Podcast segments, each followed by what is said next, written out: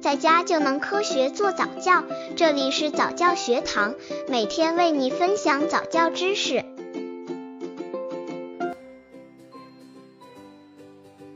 两个月婴儿早教方案二：视觉练习。其实宝宝睡眠时间依然很长，但他们在醒着时候也很喜欢与妈妈的对视。您可以选择抚摸或者讲话，虽然这个时期宝宝还不会有意识回应你，但这是他们与人交流的工具。妈妈给的回应越多，宝宝受到的鼓励就越大。妈妈还可以模仿宝宝的声音，或者制造出新的声音，而这个是宝宝就会盯着妈妈的嘴巴观察学习。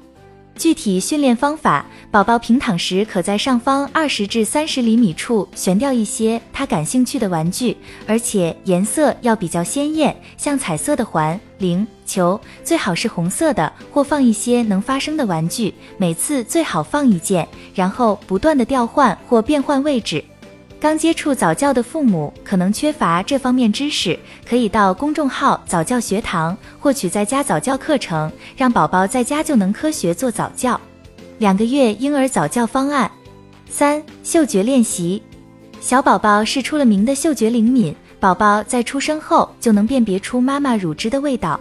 而妈妈们也可以利用日常生活中的一些小物件来帮助训练宝宝嗅觉。具体训练方法：利用身边有显著味道的各种东西，味道不要太过刺激，比如香皂、醋、热馒头等。看看宝宝闻到这些味道后会有什么反应。这样的训练有助于宝宝的嗅觉发育。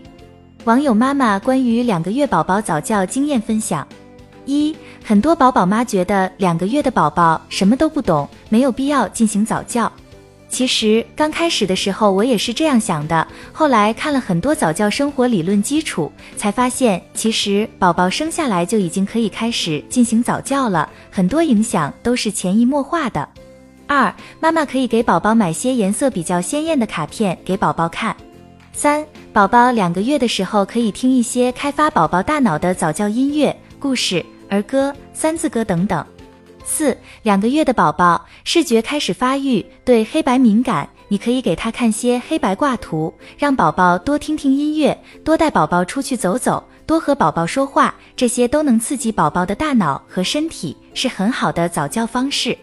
五两个月太早了，但是平时家人多跟宝宝说说话。除了以上所说的训练重点外，对于宝宝的社会行为能力也需要从小抓起，比如生活规律及交往能力等。家长们要仔细观察、摸索宝宝的特点，然后让宝宝养成定时吃、喝、拉、撒，逐步让宝宝养成一个固定的习惯。另外，家长们需要经常与宝宝有感情上的交流，像多和宝宝注视交流，用柔和亲切的语调和宝宝说话等，而且经常逗宝宝笑。婴儿早教需要从日常生活中的每一个小细节做起，希望我们提供的内容可以帮助到您。